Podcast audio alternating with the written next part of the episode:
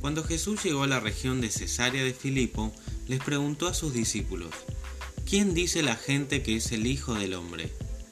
Bueno, contestaron, algunos dicen Juan el Bautista, otros dicen Elías, y otros dicen Jeremías o algún otro profeta. Entonces Jesús le preguntó, ¿y ustedes? ¿Quién dicen que soy? Simón Pedro contestó, Tú eres el Mesías, el Hijo del Dios viviente. En este pasaje de Mateo 16, del 3 al 16, la enseñanza que nos deja este texto no es que Jesús estuviera interesado en saber lo que la gente pensaba de él, sino si sus seguidores lo tenían claro. Eso era lo importante.